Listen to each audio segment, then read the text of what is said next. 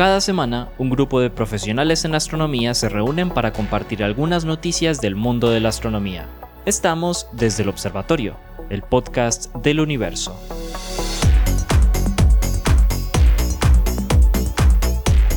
Hola a todos, bienvenidos a otro episodio de Desde el Observatorio. Después de, a ver, dos semanas de, de receso. No mereceríamos un de receso. Los también. profesores y las profesoras que están en, en el podcast. Con este episodio comenzamos eh, una nueva temporada, la temporada 5 de Desde el Observatorio, que es un podcast que realizamos conjuntamente la Universidad de Antioquia y la Universidad Sergio Arboleda. Conmigo están aquí eh, hoy el profesor Germán Chaparro, la profesora Lauren Flor, el profesor Esteban Silva, el profesor Pablo Cuartas, la profesora Adriana Araujo y quien les habla, Jorge Zuluaga. Eh, hoy, no tuvi- hoy no tenemos el placer de tener a Juan Carlos Muñoz, que está en, ¿cómo es que dicen por aquí? En trabajo de campo. Pero, pero ese, eso no ese significa el, que no. ese es el, eso, el- el- ¿cómo es la palabra y que para que te están eso no descansando? significa que, que no tenemos cosmología, o sí, hay noticias de. Correcto, no, eso no significa. Siempre que haya un Germán Chaparro, una Adriana Araujo, eh, Adriana Araujo, habrán sorpresas. Bueno, eh, también tenemos una sorpresa muy especial para el día de hoy que ya se las adelanté. Y es que tenemos una nueva integrante del equipo de, Desde el Observatorio. Estamos muy contentos por la llegada de la profesora Lauren Flor. No solamente a Desde el Observatorio, sino que ya deben haber chismoseado. También llegó como profesora del pregrado de Astronomía de la Universidad de Antioquia. Lauren, bienvenida, mija. Jorge, muchas gracias y no, súper contenta de estar aquí en el podcast, en el pregrado, bueno, en el grupo, En en, el equipo de Medellín, que supuestamente no hacía tanto frío, pero bueno, no me he quitado el saco desde que llegué Estamos en fenómeno de la frío. niña. ¿Cuál frío? Le Frío. tocó la niña. ¿Cuál Estamos frío en Medellín? Sí, yo, Sí, No, llueve muchísimo. Estos calentanos, Dios mío. Medellín está haciendo frío. ¿Cuánto pues? ¿Cuánto? Dígalo, a ver. ¿Cuánto? Uy, ¿Cuánto? sí. Hemos, ¿Cuánto? hemos ¿Cuánto? bajado a 17. 16, 17 grados. 26. Sí. en Cali uno con 20 grados ya se pone bufanda y guantes. Ay, no, yo estoy sufriendo, No, no, no. yo estoy sufriendo aquí en, aquí en Medellín. Dígame, Adriana, que llegó derecho de Barinas a, Bogotá- a la nevera. No, ¿Cómo, es- sí. cómo es en Barinas el clima, Adri? 36 grados. Hágame, 36. hijo del diablo. ¿Viven por con fiebre? No. No. Yo, yo, yo, yo estaba escuchando esta semana una- unos amigos de España estaban a 39 grados Y a allá. No, no, no, no. Y, le- no. y- No. y- respecto al comentario, respecto que- al comentario de, de Lauren, me acuerdo que eh, cuando yo viví en, en Canadá, en Quebec, en el invierno bajaba la sensación térmica, ojo con esto, no, no la temperatura, la sensación térmica, el día que yo dije, ¿por qué viven acá? Era una sensación térmica de menos 42 Menos grados. 40, sí. No, que desca- Ojo por el con viento, esto, por el volviendo viento. a lo que estaba diciendo Lauren. Cuando hacía cero grados, yo salía en pantalonetas y chanclas. Pero Esteban, vos Claro, siempre has claro, salido claro. en pantaloneta o en chancla, siempre, independiente de la temperatura. Muy bien.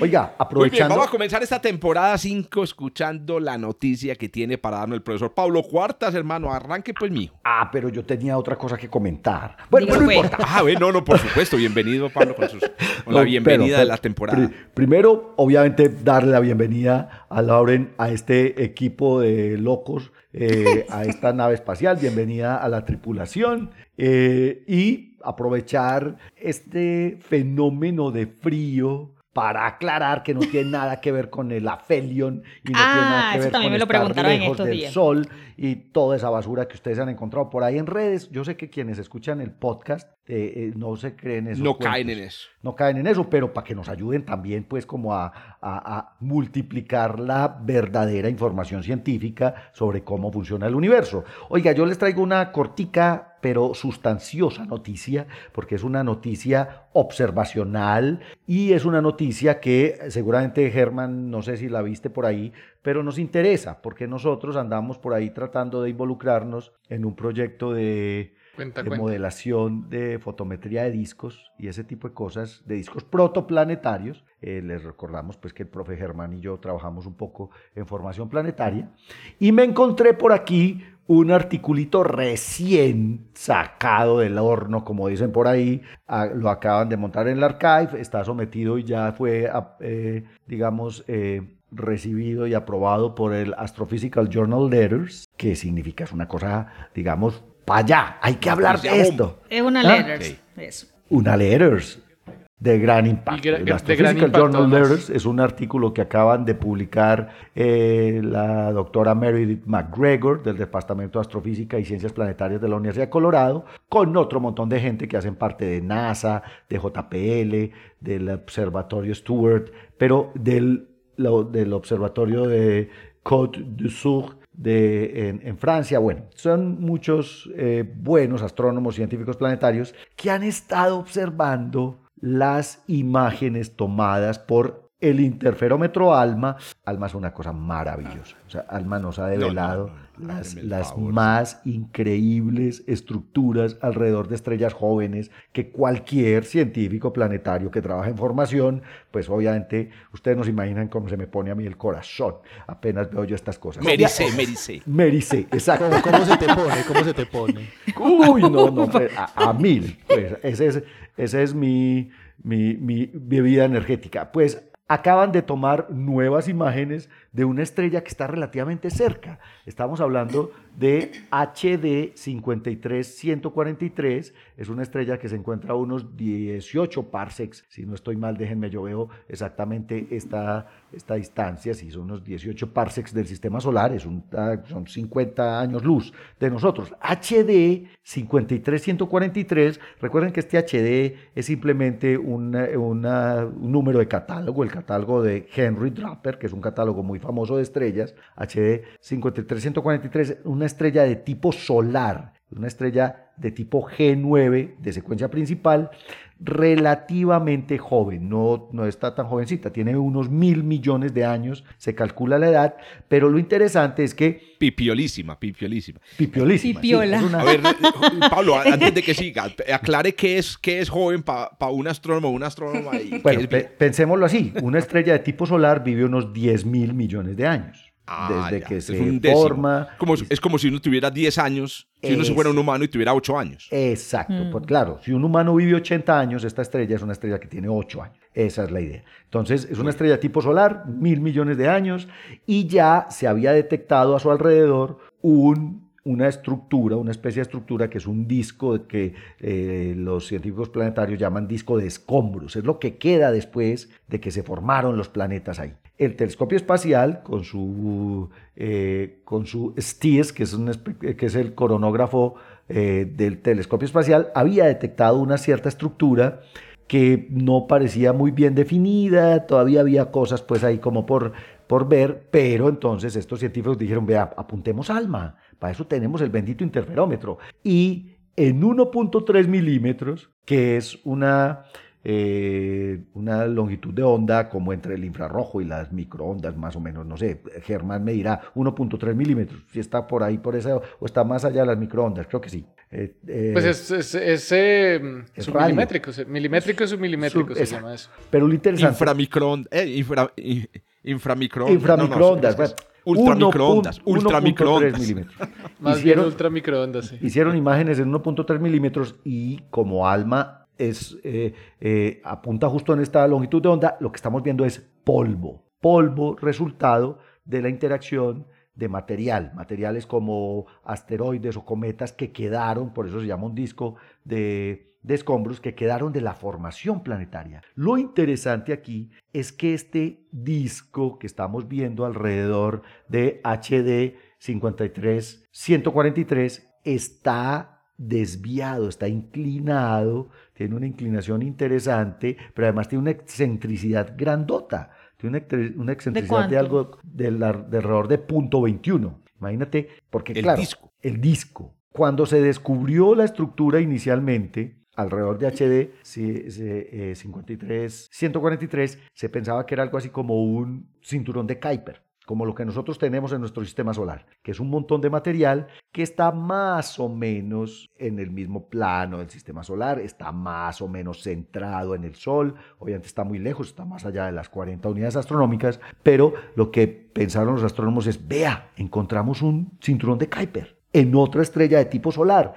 ¿Eso porque nos gusta a nosotros? Porque estamos viendo que los procesos de formación planetaria y los sistemas solares, digámoslo así, pues son comunes en la galaxia. Pero este está inclinado y está desviado. Está, digamos, como desubicado, no es simétrico respecto a su estrella. Oíste, Pablo, espérate, pero espérate, qué pena que te interrumpa. ¿Inclinado respecto a qué? Inclinado con respecto a, es que eh, allá vamos.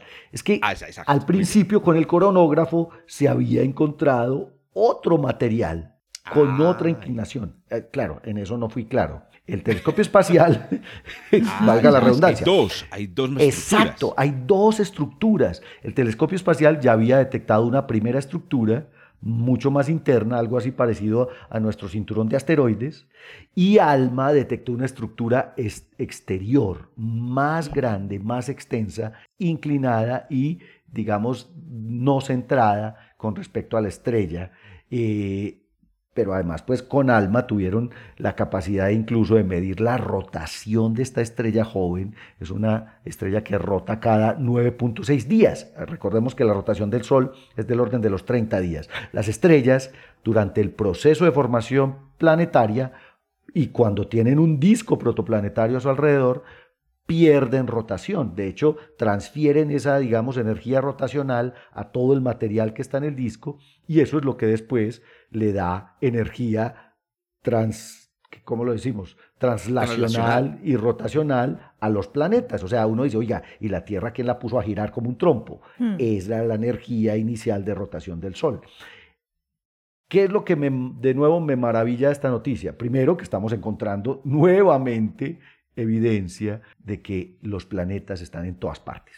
Los planetas se forman en toda la galaxia. Porque además, una de las explicaciones para esta, digamos, dinámica rara de este cinturón de material alrededor de HD 53 143 es que ahí hay planetas. El problema es que los planetas no los podemos ver. Entonces, este va a ser uno de los objetivos, digamos, de observación para los que quieran buscar planetas en infrarrojo, por, probablemente James Webb, ojalá, pero lo más probable es que, como esto ya es un disco evolucionado, son mil millones de años, los planetas interactuaron gravitacionalmente con todo este material y lo acomodaron en esta forma ahí medio chueca, como decimos aquí, pero es una maravilla, es una maravilla porque estamos viendo un sistema planetario formado aquí, a unos... ¿Y qué teoría tienen sobre la 18. desalineación ahí de esos dos discos? Todo eso Con es, esas dos es- es- eso es interacción con posiblemente con planetas gigantes. Sucedió aquí. Nosotros tenemos un modelo, que además hemos hablado de él varias veces en el podcast, que es el modelo de NISA, en donde Urano y Neptuno se intercambian de órbita y forman el cinturón de Kuiper. Y simplemente... Pero el cinturón de Kuiper en el sistema solar está alineado con el, de- el- Eh, con el cinturón de Pero la alineación, usted, don Jorge, que es profesor de mecánica celeste,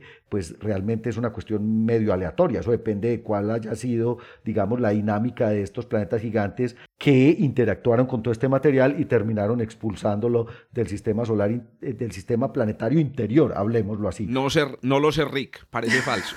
Parece falso que Es decir, la- la- te voy a hacer la pregunta más directa, Pablo. Pablo, ellos hacen, plantean alguna teoría del origen. Es que a mí me parece, a No, ver, la- la no única- importa la dinámica de los planetas, Sí. no importa la inclinación orbital de los planetas, lo que yo esperaría del proceso de formación planetaria es que los, la- los discos de detritos queden más o menos alineados, tengan el mismo plano de simetría.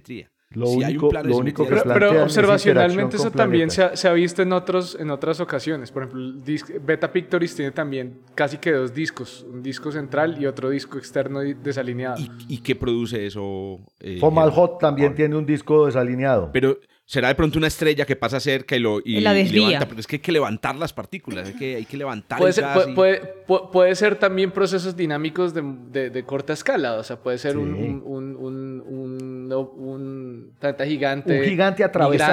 migrando. Es que también hemos Y- y también, encontrado. ta- ta- ta- y ta- también hay otras cosas, y es que en el proceso de formación, eh, mucho más mucho más, pero no mucho más antes que, esta fase, eh, también hay unas, hay unas asimetrías muy grandes en la distribución de polvo. Entonces también em, eh, se encuentran muchos de estos discos transicionales, de hecho, con la mayoría del polvo milimétrico de un solo lado y el polvo micrométrico está uniformemente distribuido en todo el disco. Y el micrométrico eh, parece un bananito con una media luna a un lado del disco. Entonces sí hay ciertas asimetrías grandes eh, en estos procesos de formación y en escalas de tiempo comparativamente cortas. Sí, no, y lo que ellos plantean en realidad es interacción, interacción con objetos ya acretados, grandotes, eh, pero realmente pues no se atreven, digamos, a decir, porque no hemos visto los planetas. Lo que nos están diciendo es, ahí hay planetas, hay que ver cómo están alineados esos planetas y ver cómo podemos reproducir esta estructura desalineada y, digamos, excéntrica alrededor de HD 53. Oíste, ya que mencionaste el JWST, este, este episodio está siendo transmitido, esperamos, Ah, el 9 de Cuando julio. ya tengamos imágenes. esperamos tener No. imagen el 12. El- El 12, se supone exacto. que el 12, ¿cierto? Eso, Se supone. El 12 es que liberan los datos. Y en estos días vi que, imágenes, no sé, sí. fue, fue Germán o Pablo, que nos mandó un espectro comparado. de- Ayer, ayer. Pablo. Fue ayer. de la- sí, Ayer, Ayer. ayer de- antes de este, de este episodio, que se está grabando, no vamos a decir cuándo, ¿cierto? Está grabando antes de saber qué iba a pasar Mandaron con, un espectro con las ayer. elecciones. ¿Cuándo es ayer? No sé. Algún lugar en el algún pasado. lugar en el, en el pasado. Ahí está. Bueno, el Tenemos- caso es que esperamos que en tres días salgan esos datos del JWST y como dice Pablinche, esperamos que algún día le metan un ojo a HD 53143. nuevos sistemas planetarios en la galaxia. Ahí vamos. Perfecto.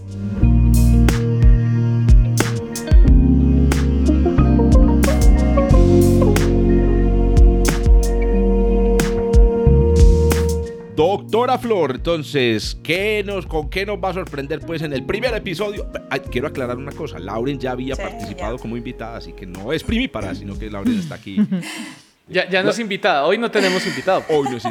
Hoy no, No. tenemos. Oye, Lauren la- ya es la de la casa, o sea, ya le toca, le toca poner para la vaca. Ah, ya, definitivamente.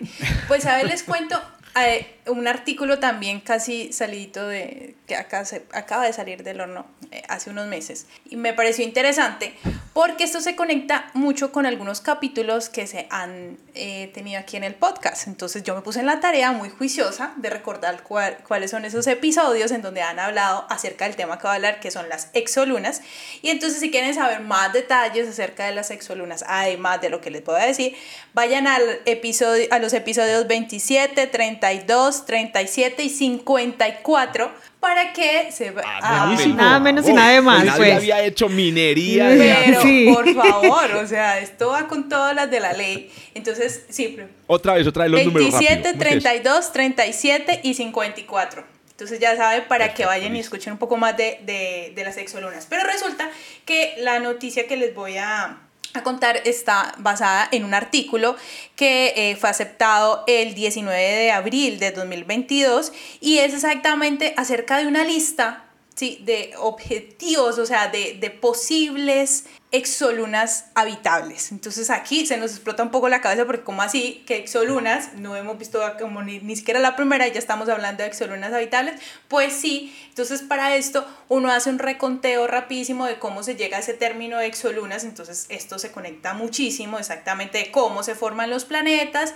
entonces que tenemos una nube, ¿cierto? Una nube de gas y polvo, nubes moleculares, se fragmentan, sufren colisión gravitacional y en ese proceso se genera la estrella en el centro y las, eh, los planetas alrededor. Entonces, eh, eso hablándolo de forma súper rapidísimo, ¿cierto? Pero resulta que hoy en día, con toda esta teoría, se tienen los llamados exoplanetas. Entonces, eh, la lista de exoplanetas son más de 5000 exoplanetas lo que, los que se tienen hoy en día. Y a partir de eso y comparándolo un poco con nuestro sistema, empezaron a decir, bueno, pues si hay planetas, si hay exoplanetas, pues y si nosotros tenemos lunas o satélites naturales, lo más eh, conveniente sería que también existan las exolunas. Entonces empezaron a investigar, ¿cierto? Estas exolunas y eh, este artículo lo que, lo que se basa es exactamente en buscar esas lunas habitables y cuando hablo de exolunas habitables por favor no nos vamos a imaginar aquí un ET o, o alguno de estos sino que simplemente lo que estamos Pensando en las típicas. sino que simplemente estamos pensando en las lunas en donde puede existir agua en estado líquido, porque cuando hablamos de habitabilidad en astronomía estamos hablando de esto.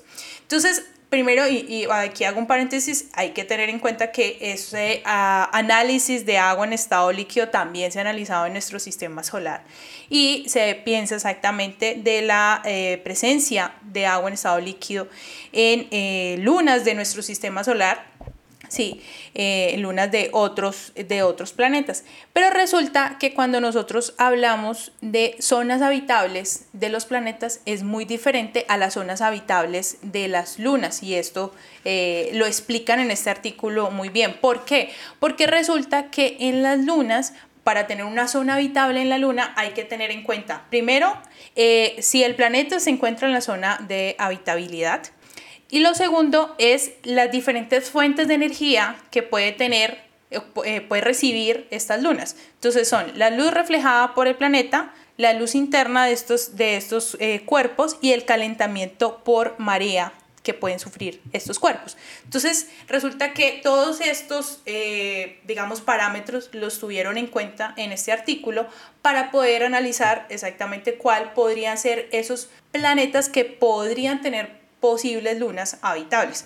Entonces, eh, la idea era exactamente crear una lista de potenciales lunas habitables. ¿Y cómo hicieron eso? Entonces agarraron toda la base de datos de los exoplanetas, que son más de 5.000, y empezaron a, dividirlas como en subgrupos. Entonces, que sean eh, menores de 13 masas de Júpiter, que no orbiten alrededor de una enana marrón y que tengan los datos determinados de la masa, el radio, el semieje mayor y la excentricidad de, completos de cada uno de estos, de cada uno de estos, eh, de estos exoplanetas. Entonces, de los 5.000 quedaron 4.140 exoplanetas dentro de esta lista. Y de allí empezaron a decir, bueno, entonces, ¿cómo vamos a pensar o analizar cómo, si, existe, cómo, si podrían existir exolunas habitables allí. Y entonces ahí se fueron a lo que nos gusta muchísimo en astronomía eh, y es a las simulaciones. Y lo que hicieron fue utilizar Monte Carlo para exactamente eh, simular más de 100.000 exolunas alrededor de cada uno de, eh, de cada uno de estos posibles planetas. ¿Sí? Y lo que empezaron a analizar fue exactamente si esto iba, o sea, había una probabilidad de habitabilidad en cada una de estas lunas. Y resulta que a partir de esto, ¿qué pasó? Eh, más del 1%, o sea, un, un, porcentaje, y es que de estos 4.000 y tantos de exolunas, más del 1% eh, podían, mejor dicho, 234 exoplanetas tenían un porcentaje de una probabilidad de habitabilidad mayor del 1%. 17 una, una porcentaje de probabilidad del 50% y en especial había Kepler 459b tenía una probabilidad del 70% y Kepler 62f una probabilidad del 53%. ¿Cuál es el problema, entre comillas, con esas probabilidades? Pues primero, el tamaño de las exolunas. O sea, si es difícil encontrar si ha sido complicado encontrar un exoplaneta, hagan de cuenta que es, ustedes tienen una lámpara muy lejos y ven pasar un mosquito, pues el parásito que está dentro del mosquito va a ser la luna, más o menos. Entonces imagínense lo complicado pues que puede ser. Y lo otro... El, el de la malaria, ¿cómo se llama el de la malaria? Eh, anófeles. El, anófel, anófel, no. El anófeles. Eh, anófeles. El anófeles, sí. Bueno, entonces imagínense lo, lo, complicado que puede ser ver a anófeles. Y lo otro es el problema, son los periodos de estos, de estos eh, posibles exoplanetas. Ve, perdón, de estos exoplanetas. El, el Plasmodium falciparum. Ah, ok. Hágame el favor. Eh, pero el plasmodium creo que es el parásito. Ajá. Por eso. Ah, sí, el parásito. Sí, porque el otro es el vector. El El otro es el parásito vector. del mosquito. Exactamente. Ajá, sí, señora, sí, Eh, señor. Exacto. ¿Y hay- ¿Cuál es El mosquito es el Aedes vector. ¿Qué es lo que Exacto. produce? Y el parásito El, chi- dengue. el chikun- el El zika. dengue. ¿Qué? Eso. El dengue, exacto. El Aedes aegypti aegypti. es el- es el otro de el los mosquitos. Ay, Oiga, no, pero ustedes, porque no, hágame el favor. Perdón, perdón. Eso le pasa a por Sorry por el saboteo. Continúa, No, por no, no, favor. Mosquitos pero, es- eso está bien para darles, eso, como dice Jorge Zuluaga, son datos y hay que darlos o son cifras, ya le lo...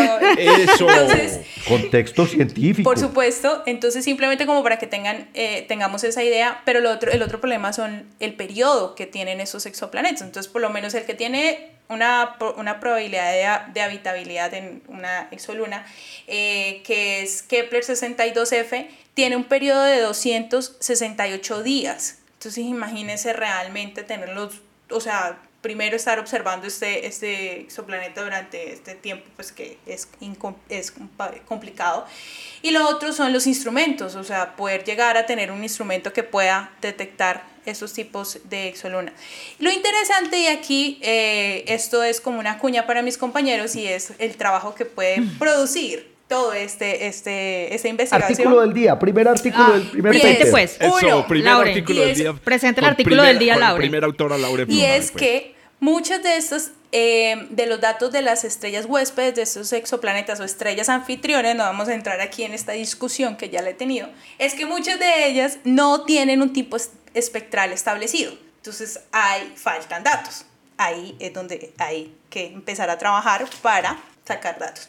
Y lo otro es que, eh, pues realmente quedan, eh, ellos presentan la lista de posibles, de estos posibles exoplanetas, ¿sí? En los cuales se pueden encontrar estas es- exolunas. Entonces podemos, ¿por qué no?, ir pensando en observar estos exoplanetas eh, para buscar exolunas.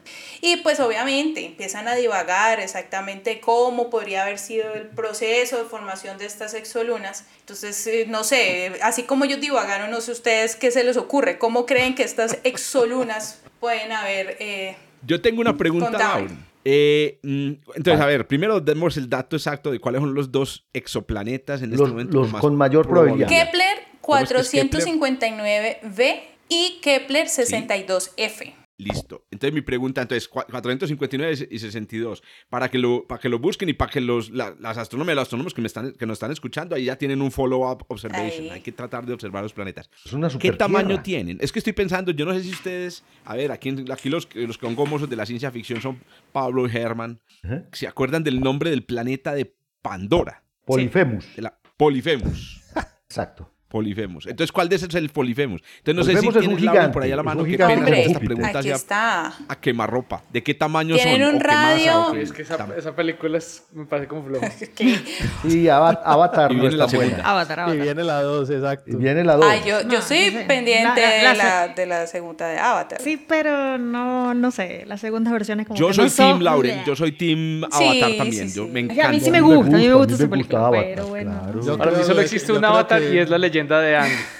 Creo que Ave María, ya fuerza fue el amor, esto. todo se cagó de ahí en adelante. Pero oigan, volva- volvamos a Polifemus Bueno, y a la, a la- posible Pandora que vamos a descubrir. Tamaño de Kepler Qué 459, el radio es de 5.38 el radio de la Tierra. O sea que es un Neptuno. Ah, es chiquito. Ajá. O sea, es un un poquito. Neptuno. Y sí, Neptuno. más o menos. Sí. Y el Kepler 62f, estoy aquí Es buscándolo, es de 1.38 radios de la Tierra. Ah, no. Esta te es una supertierra. Tiene creer. 2.8 masas, masas terrestres. Pero es más, más interesante Sí. todavía. Sí, porque además está en la zona de habitabilidad de Kepler 62. Es, una de las, es uno de los planetas parecidos a la Tierra que yo les pongo a buscar a mis estudiantes de Fundamentación. Excelente. Es- Porque es... Adri, ustedes, eh, Avatar entonces no. Sí, Avatar sí. Sí. Lo que pasa es que a mí Avatar, la- sí. lo que le ocurre lo siguiente, desde que yo vi Kill Bill y luego salió Kill Bill 2, entonces las segundas versiones a mí como que... Ah, ¿Sí? ya es por eso. No, Es no, por no, eso, es por eso, porque no, no, Kill- no, no, no, Para mí Kill Bill 2 no existe. Kill Bill no- Acá hay un 2 no existe. fundamental. Lo que pasa es que Esteban, estamos ¿qué error hay hablando, estamos hablando con una millennial. O sea, un momento. Díganme que la 2 del padrino no es mejor que las Sí. eh, que la 1 y la 3. eh. Díganme que El la Imperio 2 contraataca. es El futuro. El Imperio contraataca. Indiana Ya, pues ya, Jones. ya, no, ya, no, ya. esperen un No, momento. pero es que para mí Indiana Jones son todas, todas. Soy fan de Indiana Jones, o sea, todas. Eh, Indiana Le dieron Jones. Está bien, pues, está Todas- bien. No, pero la última de Indiana Jones que yo estaba haciendo una encuesta. es Germán, entonces. Avatar no. No, no, no. Lauren, Sí, Avatar sí. ese bus. por supuesto. Es- Esteban, Avatar. Ni fu ni fa. Ni fu ni fa. y hemos dejado Pablo. terminar a Laure. Yo sí, yo sí, Avatar, me gusta. No, es que. Pero- no, Lástima- porque digo, lástima que estoy hablando de Avatar, porque es que la primera imagen realmente cuando dijo Fl- Lauren, cuando ustedes piensan en Exoluna, piensan en extraterrestres, En y yo lo Pandora primero y que pensé en- fue en Polifemo. azul. Algo pensé azul. en extraterrestres azules que viven en los árboles. No. ¿saben qué tiene muy bonito Avatar? ¿Qué es lo que me gusta a mí? Que es una, es una película Te- con un contenido ecológico. Sí, les tengo de- un de dato. ecologismo Les tengo un dato de profundo. Avatar. Bacano, chévere. Por cierto, Dale, dale, usted- Adri. ustedes saben que ñoño. Avatar, Avatar está basado, eh, la idea la tomó James Cameron de la princesa Mononoke, ¿no? Lo sabían. No, De no. Ferngully, de Danza con Lobos, de casi toda la ficción occidental que tiene que ver con colonización. Pero, so- pero de todo el mundo todo, pero sobre clase. todo tiene ba- bastante porque acuérdense que en, en la, en la princesa Mononoke están los, mm, ay, yo no me acuerdo cómo se llaman, Germán, los, los blanquitos, los que están, los espíritus del bosque. ¿Se acuerdas del nombre? Kodama. Los Kodama, son los Kodama. ninjas. Son los espíritus del bosque y justamente de eso hablan mucho en, en Avatar, ¿no? Entonces a mí me llamó la atención, yo no lo sabía, lo busqué y yo dije, "Teni- tiene que ser la princesa Pero Mononoke. además está la idea de Gaia y de un, de un- Ese de un también, planeta también, como un solo también. ser Y el- vivo. Sí, y, y, el, y esta red, esta red de árboles que hay debajo de la tierra, ya la- eh, que se llama el, el, el micelio, que comunica con hongos, ¿cierto? Los, los distintos árboles. No, a mí esa película me parece, muchachos. Es genial, Pero es bueno, buena, es, pues, ya vimos que el 50% de los astrónomos y las astrónomas no, No, no, van. no, no, no son fans.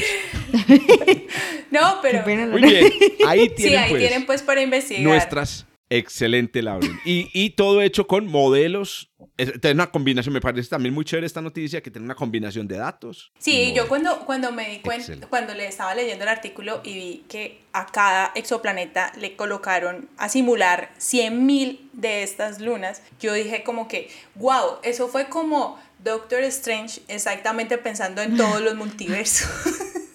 a ver en cuál iban a ganar, o sea, literalmente, Se llama el episodio De la fantasía y de la ficción. más o menos, pues... Eh, ten- tenemos un programa, Oiga. tenemos un, programa- un programa pendiente de Uy, películas. interesante. Sí, Vea, señora, pues. doña Adriana. Eh, ¿Ah, sí? Ese va a ser el, pro- el episodio y ya le tengo Anchor. El Anchor va, va a ser Germán Chapar. Bueno. Uy, yo, yo- yo soy muy, muy negativo. Ah, no, pero No importa. no hay que ser po- positivo o negativo, sino simplemente hablar de películas. Bueno.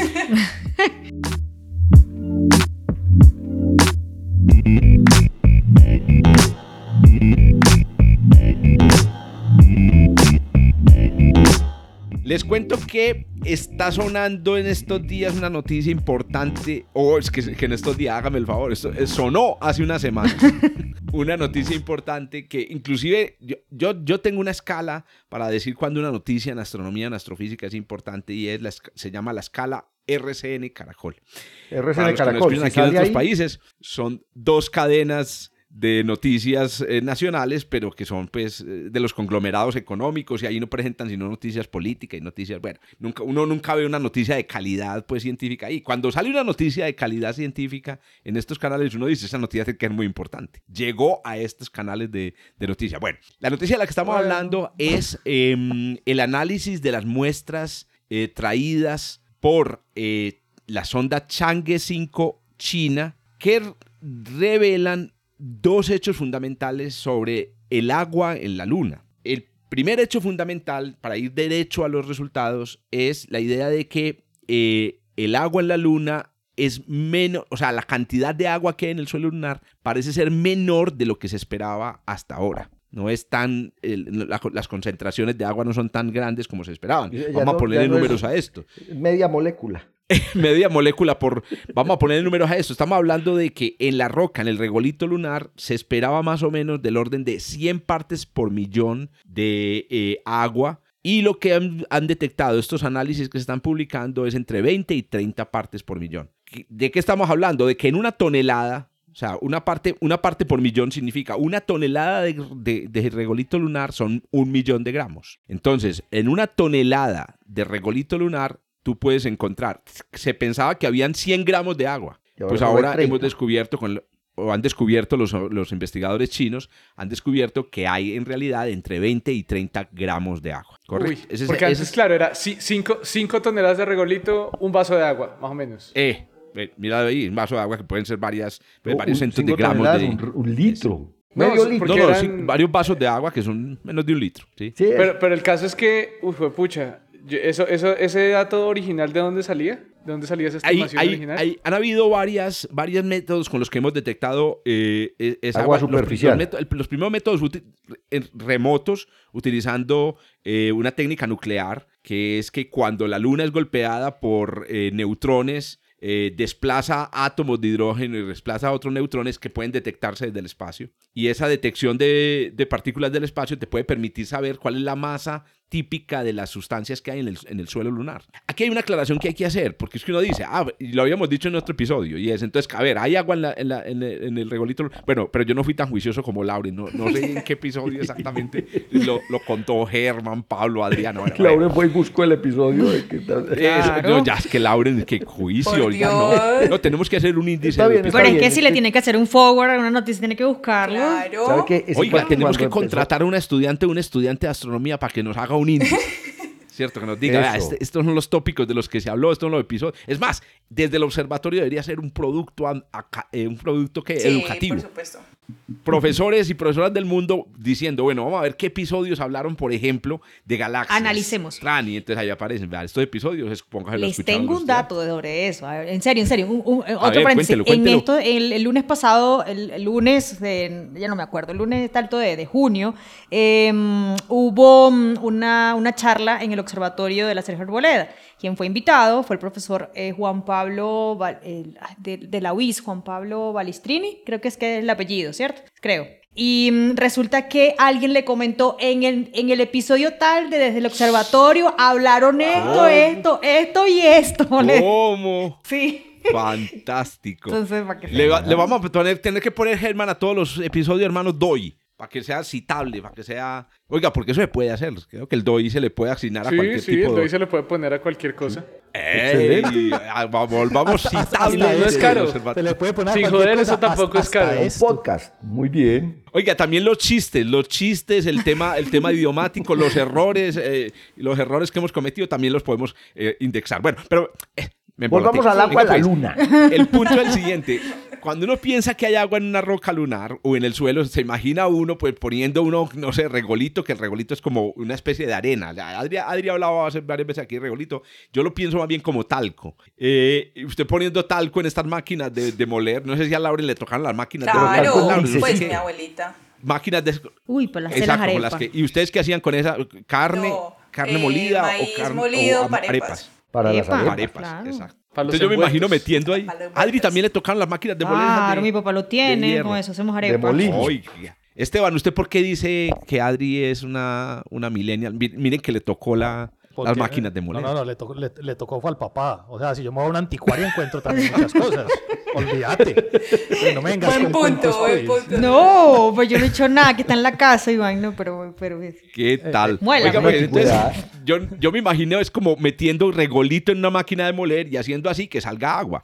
Eso es lo que no es, así no es. Lo que sucede es que el agua en el suelo lunar, ya lo hemos comentado aquí, el agua está en la forma de mm, fragmentos moleculares. En este caso es una, eh, un, un- un fragmento molecular que llama hidróxilo, ¿cierto? Una molécula que es oxígeno e hidrógeno unida a los minerales de la roca. Minerales Ahora bien, la, húmedos. la presencia de hidróxilo, de todas maneras, porque también hay hidróxilo a hidrógeno, ¿cierto? La presencia del hidrógeno indica que ahí había eh, la originalmente. Lo que puso ese hidróxilo ahí fue una molécula de agua. Y también que podemos procesar el suelo, pero no con una máquina de moler. con un podemos proceso escurrir. Químico, físico. Lo vamos a escurrir, pero lo vamos a escurrir con temperatura, lo escurrimos con, con eh, fenómenos eh, eh, químicos, podemos extraer esa agua, que es, es una de las, de las ideas de, de los chinos. Buscar agua porque sus planes futuros son llevar chinos a la luna. Hágame el favor. Bueno, el, el punto eh, que para cerrar con un poco el, tema de los datos de las noticias, repito, hay menos agua en el. Ahora, hay varios elementos interesantes en, el, en esta noticia. La- bueno, uno de, los- de ellos lo mencioné muy al principio y es que la medida fue hecha in situ. ¿Y esto por qué es importante? Porque las medidas de la cantidad de agua que había en el suelo lunar se habían hechas, hecho todas o casi todas desde el espacio Espectroscopía. desde el espacio. Entonces es muy interesante porque, porque pues todos sabemos que una cosa es el remote, el re- remote sensing y otra cosa es el in situ sensing. ¿Cierto? Una cosa es decir, ay, mira qué tan bueno es un, un mango en un palo y otra cosa es comerse el mango y ensuciarse las manos. Entonces es una cosa que fue hecha in situ. Inclusive en la noticia que yo vi en RCN, mentiras que no, yo no, vi, no lo vi en RCN, lo vi en otro canal. Eh, la, la noticia que yo vi, ellos decían, eh, medida in situ del agua y nunca mostraron la medida ¿Cuál in es situ. il Bueno, situ? Il situ en donde lo ¿Cómo, cómo? midieron. ¿Cuál es il situ? El, el situ es el océano de las tempestades. El, El océano océano de las, de las tempestades. Porque eso sería Correcto. interesante también. Porque, y si de pronto están midiendo en un lugar que es más seco de lo normal. Por supuesto. Pablo, le das un punto importantísimo. El problema de las medidas in situ es que tienen un sesgo. No, no pueden ser, no necesariamente son representativas. ¿Cuál es el punto? Que se comparan las medidas in situ con las medidas remotas y uno puede decir, ah, entonces a ver, aquí hay una, un sesgo que podemos corregir en las medidas. Bueno, la el segundo elemento es que fue hecho con material traído de la Luna. Y les cuento, el último material que habíamos traído de la Luna a la Tierra era de 1976, de 1976. La última muestra, o sea que los chinos hicieron algo que no había hecho ningún país, em, voy a decirlo así, esta división de Occidente, eh, en términos de traer muestras lunares. Ellos trajeron un kilo de, regolito lunar y ese es el kilo que están, el que están analizando. Están feriando. Exacto. Hay un elemento muy importante, de un descubrimiento interesante, y es que cuando examinan ya la, la, parte de qué tipo de hidróxilo, en qué tipo de minerales y en qué tipo de estructuras está en el regolito, se dan cuenta de que hay una teoría de que una de las teorías sobre el origen del, agua parece ser que no explica completamente el origen del agua.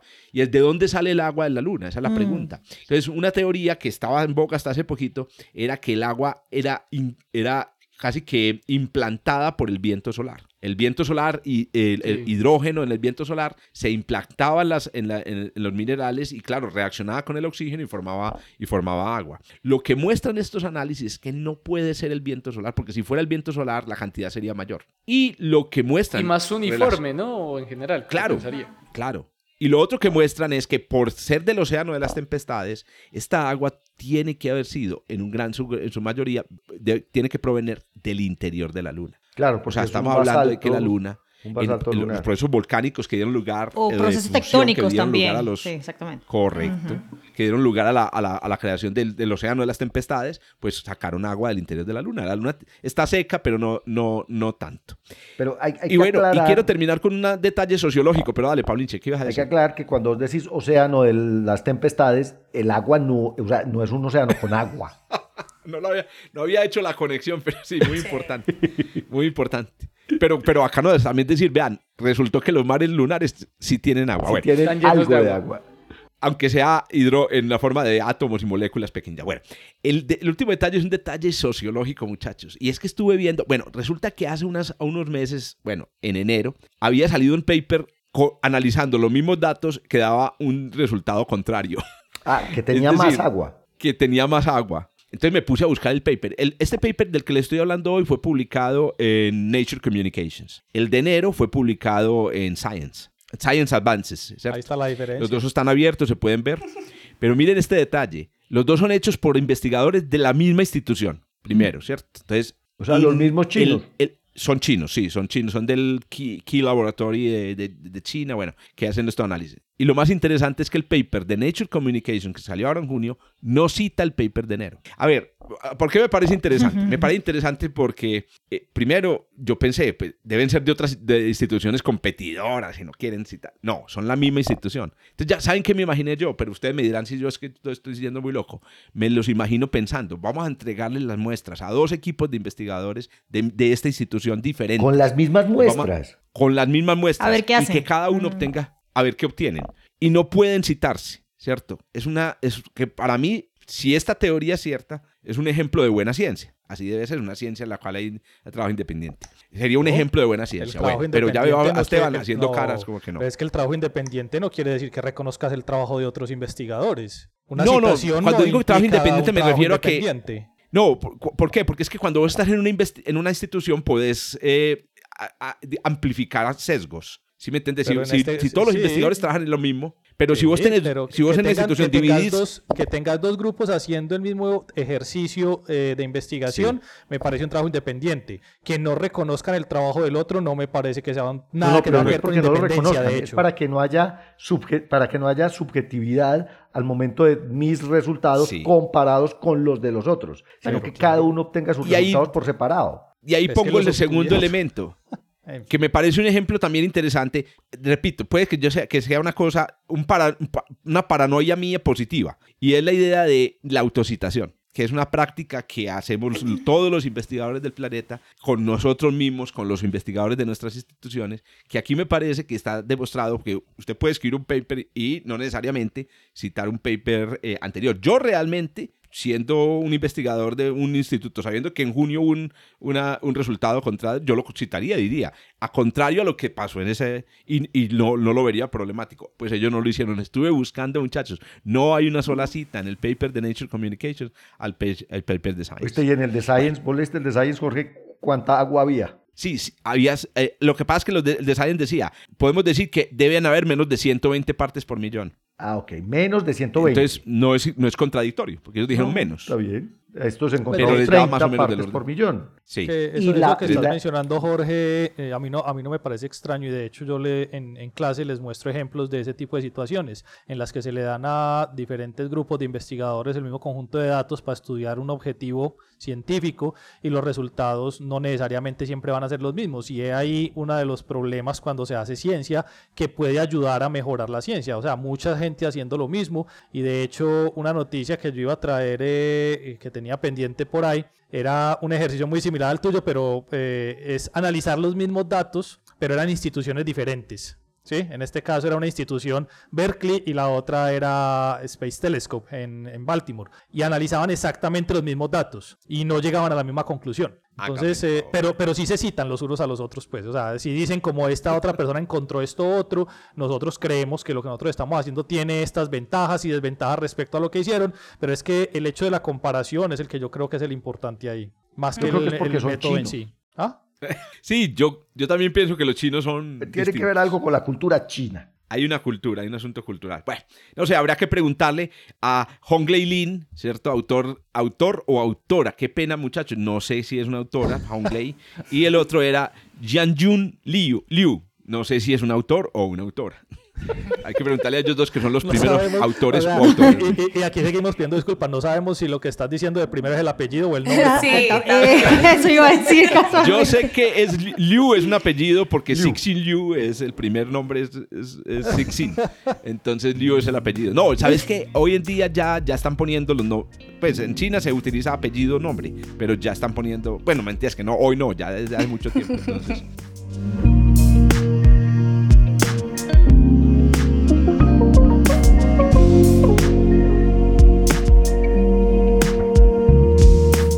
Muy bien, bueno, ahí está la noticia pues de la luna de la semana y vamos a darle la palabra entonces al profesor Germán Chaparro que hoy nos trae la noticia galáctica de la semana. Cosmología. Bueno, yo, yo también yo también traigo, eh, yo traigo un artículo de Lin Huayang del Instituto Kavli en Beijing. ¿cómo? Publicado en Nature Astronomy. Publicado ayer. Yang es el apellido. Linhua Yang. Linhua Yang. Pero, pero, qué, qué, pena, qué pena sí, nuestra sí, cucharada. Uno se y... va para la BS a buscar un artículo de Yang y no les, no les quiero contar lo que sale. Ah, sí.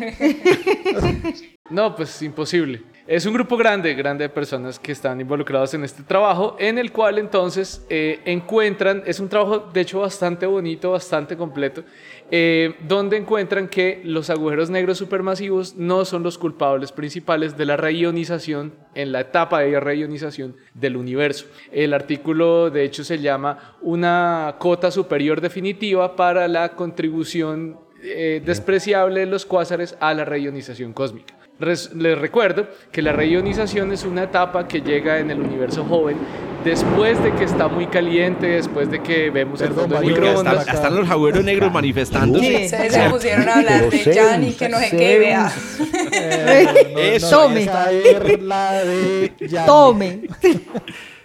Volvamos Oiga, a la apenas escuché el rayo aquí. Oiga, ahí ah, estamos. Ah, yo lo escuché es bueno, como un trueno aquí tres segundos después. Sí. Ahí se puede triangular, ahí se puede triangular.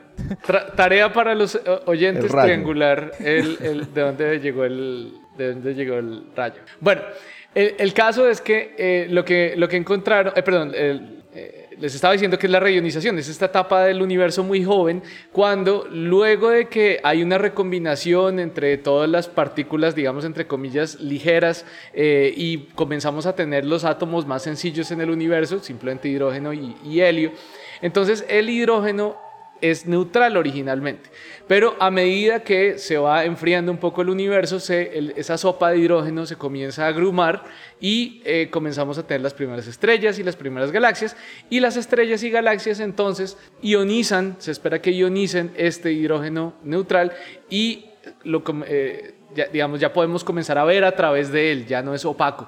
Y encontramos un universo más parecido al que tenemos actualmente. La mayoría de esa ionización es por radiación, sobre, sobra decirlo, ionizante, o sea, radiación bastante energética que sea capaz de arrancarle electrones a los átomos. En particular el mecanismo eh, que estamos hablando de, eh, en esta época se llama, se llama continuo de Lyman. Es en particular las, la, franja del espectro y el tipo de radiación que es el que causa la reionización en, en un principio. Entonces, una propuesta que existía ya hace varios años era, bueno, se supone que los agujeros negros supermasivos se forman muy rápido, por lo menos eso es lo que parece. Eh, ¿Será posible que la fuente de ionización principal en esta época sean los agujeros negros supermasivos, los cuásares activándose? ¿Será que ellos producen una cantidad importante de estos fotones? Entonces, pues lo que hizo, lo que hizo esta gente fue utilizar imágenes del telescopio espacial Hubble, entre, muchos otros, eh, entre muchos otros datos, clasificaron estas imágenes, estos objetos en estas imágenes de campo profundo eh, en color y morfología para encontrar cuásares muy, muy antiguos, muy, o más bien muy recién formados cuando el universo estaba muy joven.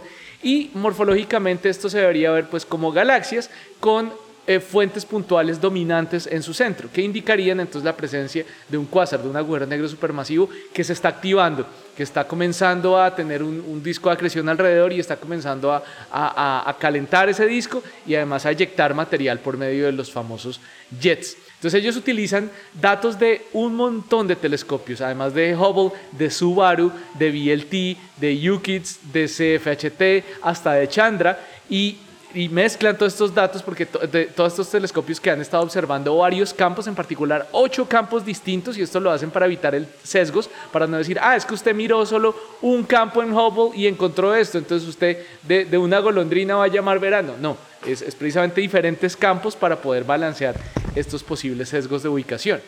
Adicionalmente, entonces ellos lo que hacen es, eh, ah, adicionalmente hay que, hay que tener en cuenta, que no se les puede olvidar, que en el universo primario, que uno puede decir, fue pucha, pero ¿cómo hacen para ver esas, esas galaxias tan, tan lejanas? Estamos hablando de un redshift de más de 6. Eh, entonces, ello, hay que tener en cuenta, recordar que las galaxias en el universo primario eh, son grandes, son de hecho comparativamente grandes, eh, angularmente hablando, simplemente por que el universo era más pequeño en esa época. Grande comparado con el tamaño del universo. Ah. Eh, eh, sí, o sea, angularmente las galaxias se ven grandes comparadas con el tamaño del universo, entonces estas galaxias, a pesar de que son muy débiles y muy rojas, igual se ven grandotas. Grandotas quiero decir, no como si el universo fuera infinitamente antiguo y, e infinitamente grande también, o, muy grande en esa época también como lo es ahora. Entonces eso es una ventaja, por eso es que podemos encontrar estas galaxias. Entonces ellos encuentran un montón de estas galaxias y construyen lo que se llama una función de luminosidad en ultravioleta para saber entonces qué, qué tantas galaxias hay para eh, cierta cantidad de radiación que están emitiendo cada una de estas galaxias. Ellos lo hacen para magnitudes eh, absolutas en ultravioleta de menos 28 a menos 18, o sea, de muy, muy brillantes a ya no tanto, de muy luminosas a no tanto en estas, en estas longitudes de onda, en ultravioleta, y calculan entonces la emisividad total de fotones por eh, volumen, por volumen en esa época. Esto se llama volumen comóvil, eh, simplemente como para, para, para, para, hacernos una idea que cogen el mismo pedazo de universo. Y lo que se dan cuenta es que esa población de cuásares con esa función de luminosidad reconstruida con todos estos datos muestran que la población de cuásares solo produce menos del 10% de los fotones aún en, un, en lo que llaman el best case scenario. O sea, aún por mucho que produzcan, los cuásares, los agujeros negros supermasivos, solo están produciendo el 10% de fotones ionizantes que esencialmente nos limpian el camino, nos dejan el universo limpiecito y ionizado como lo vemos ahora. Entonces, los cuásares, a pesar de que sí se formaron muy pronto y sí hay bastantes, no les alcanza la fuerza, digamos, para producir todos estos fotones. Ellos de todas formas están esperando poder ajustar un poquito mejor los rangos de error porque hay unos, eh, esto es con 95% de intervalo de confianza. Ellos piensan que esto se puede mejorar en los próximos años con tres instrumentos en particular, Euclid, Roman ah, y otro que se llama el China Space Station Telescope. Y me llamó mucho la, mucho la atención porque pues, es, un, es un proyecto eh, chino. Eh, eh, ¿Quiénes son los culpables? Pues realmente los culpables ya, lo, digamos que la navaja de Ockham, lo más sencillo ya lo conocíamos, y es que son las primeras estrellas, las, la primera población de estrellas, las primeras galaxias normalitas, las culpables de la mayoría de reionización del universo. Eh, son estrellas no como las actuales, son estrellas de baja metalicidad, que se espera que tengan una producción de fotones ionizantes mucho mayor a las estrellas, eh, digamos, ordinarias que encontramos ahora. y eso entonces puede explicar la tasa de ionización que esperamos que se tuvo que haber dado para ver el universo como lo vemos ahora. Guepardo, eh, perdón, de, leopardo contra hormigas. Porque claro, los, los cuasares serían gigantescos, pero las hormiguitas comparadas con ellos serían las estrellas, serían muchas. Sería algo así, Germán. Ganan por muchas. Sí, sí, sí, sí, exacto. Eh, no, no, Exacto, por, por, por, número ganan efectivamente, pero eh, eh, o, más, o sea, lo que pasa es que tampoco podemos ver eh, tantas galaxias en esa época, pues las cuásares son mucho más luminosas, entonces aparecen mucho más fácil en las imágenes.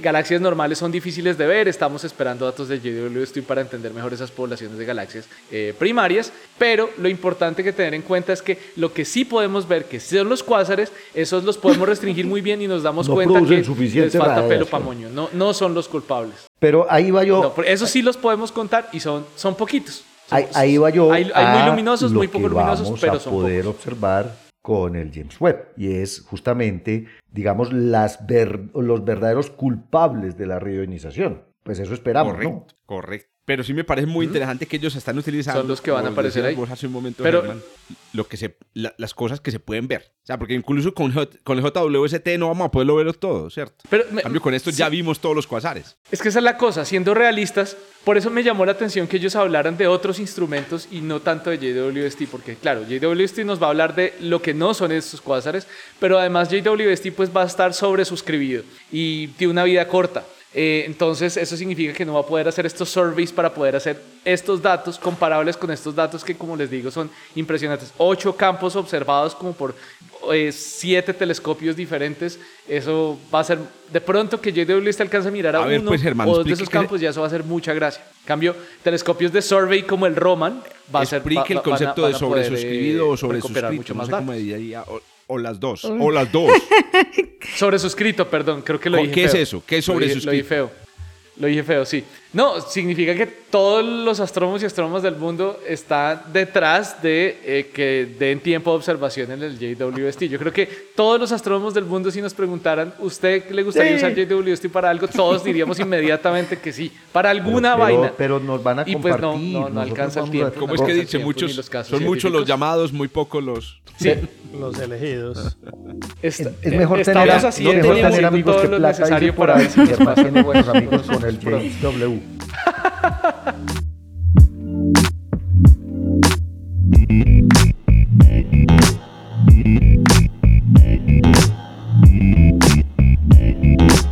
Y entonces, para hablar de Gaia, el profesor Esteban Silva nos va a contar las últimas novedades. Cuénteme, pues, profesor, a ver si terminamos esto. Bueno, terminemos esto, ¿no? Gaia salió. Muchísimas Eso, terminamos. Eso es todo. Chao. Salió hace, unas semanas eh, salió eh, la última entrega de los datos de Gaia. Eh, creo que ni siquiera con tres podcasts alcanzaría a decirles todo lo que salió en Gaia. O sea, es impresionante. Es la palabra absurdo no lo alcanza a describir. Yo, les cuento, yo estoy saturado. Cada vez que una cosa Gaia la paso. Estoy ya mamado. pero pero uno, uno, se pone a mirar los números y, y los números son abrumadores en, en, cuanto a tamaño. Pero miren esto. Gaia, cuando hizo su primera entrega de datos, el DR1, el Data Release 1, entregó 1.142 millones de estrellas. y comparado con el DR3, la diferencia son solamente 800 millones de estrellas. No es mucho. Solamente. No, no, eso, eso realmente es poco. Quiero decir, si nosotros estamos pensando, Gaia DR3 entregó 1.800 millones 709 mil 771 datos de estrellas. No todas tienen eh, muchas estrellas, pero ojo, 1.811 millones de datos no es ni siquiera el 5% del número de estrellas que puede tener la galaxia. Posiblemente es el 1%. Aunque el número es muy grande, sí, eh, simplemente el número es muy grande, es descomunalmente grande, realmente en la galaxia estamos viendo aquí al ladito, prácticamente. Eso es un pedacito de nuestra galaxia, pero la diferencia no está en que, su, en que sumó 800 millones de estrellas. La diferencia viene principalmente en, uno, la calidad de los datos y dos, la parte espectral de los datos, que esto fue la bomba. Es impresionante lo que sacaron con la parte espectral. Además de sacar los datos, este, este no está en, la página ni lo van a encontrar en el link fácilmente. Este eh, lo supe por otro lado. Sacaron un programa en Python que es de acceso público, es una librería de Python que es capaz de coger los espectros y estimar bayesianamente la fotometría que debería tener la estrella con ese espectro. Hágame el favor. Entonces tenemos espectrofotometría de 1.500 millones de estrellas. Ojo con esto, de esos 1.500 millones de, de, estrellas, no, perdón, de objetos que estudió Gaia, no todos, y por eso hago la aclaración, son estrellas. Ahí también hay una gran cantidad de datos que vienen de galaxias y de cuasas. Asteroides. Que son sí, asteroides. De hecho, la imagen de la detección de asteroides cercanos a la Tierra es abrumadora. Es impresionante. O sea, es, el, detalle es increíble. Creo que son como 100.000 asteroides. Pero ojo con esto. En el, 2 descubrieron 14.000. En, en la 2 descubrieron 14.000. Creo que fueron como 100.000. Es impresionante. Aunque hay un millón, pues, pero... Lo que, lo, que, lo que más pasa del DR2 al DR3 está directamente relacionado con la parte de la espectrometría y es la química de los sistemas que estamos analizando y la posibilidad de tener un estudio muy detallado porque ya tenemos clasificaciones espectrales, tenemos temperaturas en superficie, tenemos el logaritmo de la gravedad en superficie, tenemos nuevos y mejor refinados mapas de extinción de la galaxia como no los habíamos tenido antes.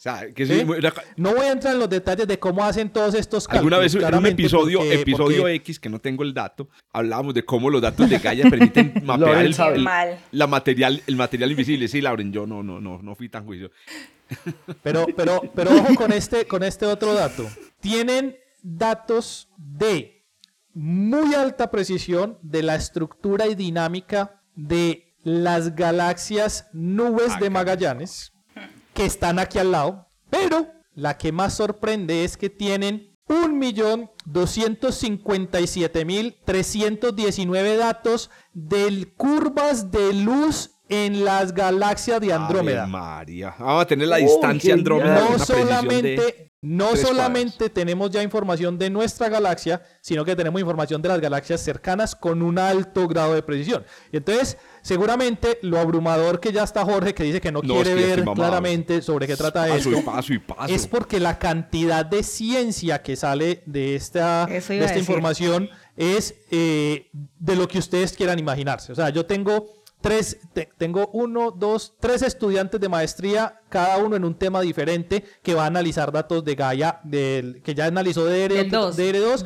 y va a DR3. Una cuarta estudiante que se acaba de graduar con los datos del Early Release Data de, de, de Gaia.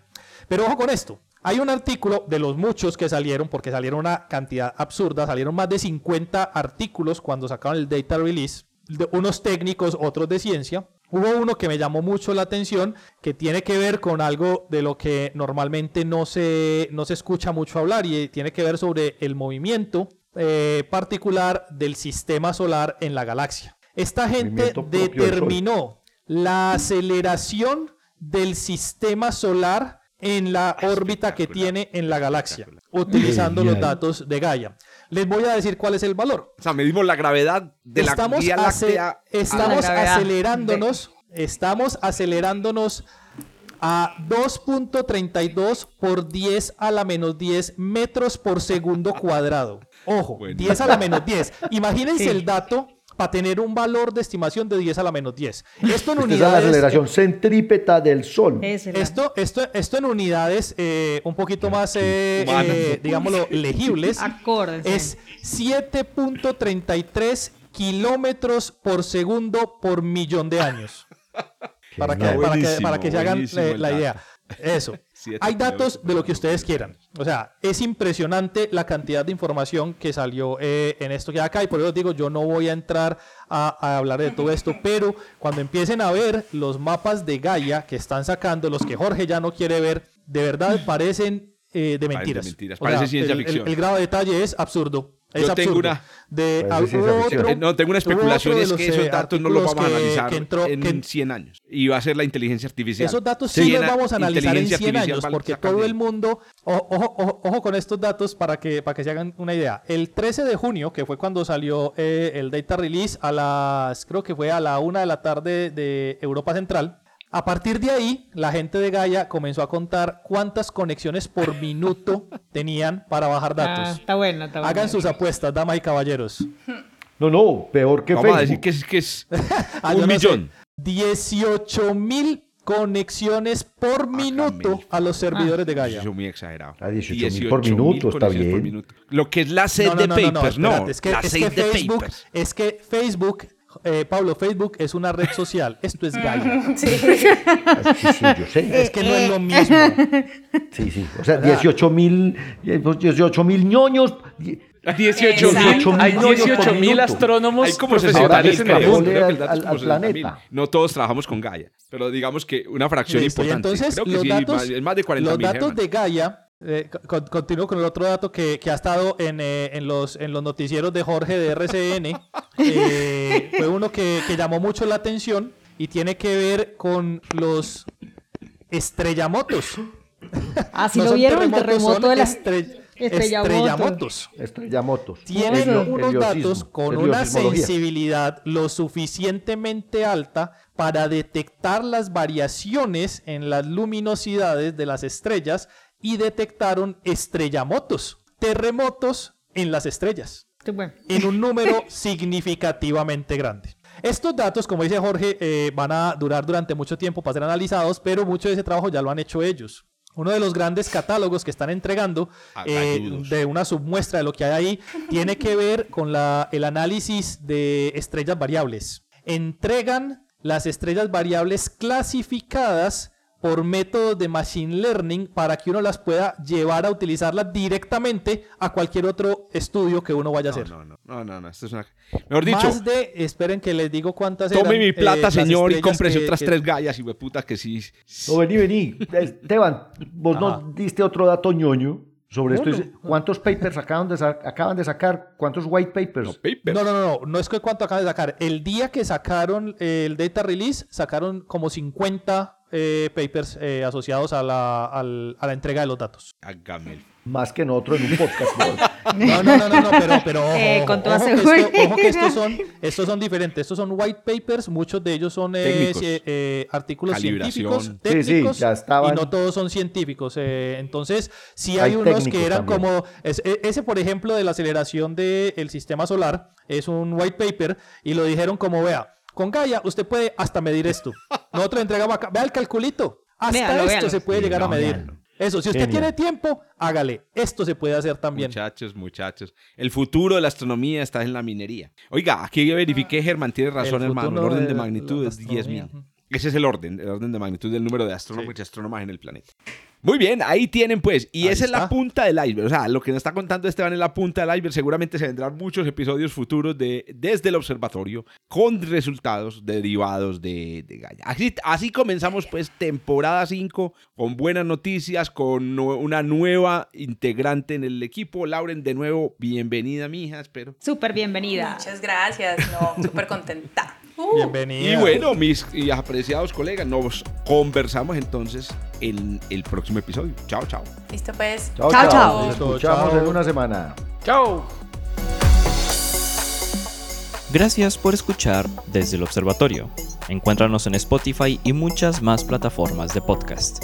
A los micrófonos, Jorge Zuluaga, Adriana Araujo, Esteban Silva, Pablo Cuartas, Lauren Flor, Germán Chaparro y Juan Carlos Muñoz. Producción y edición, quien les habla, Josué Giraldo, pregrado de Astronomía de la Universidad de Antioquia.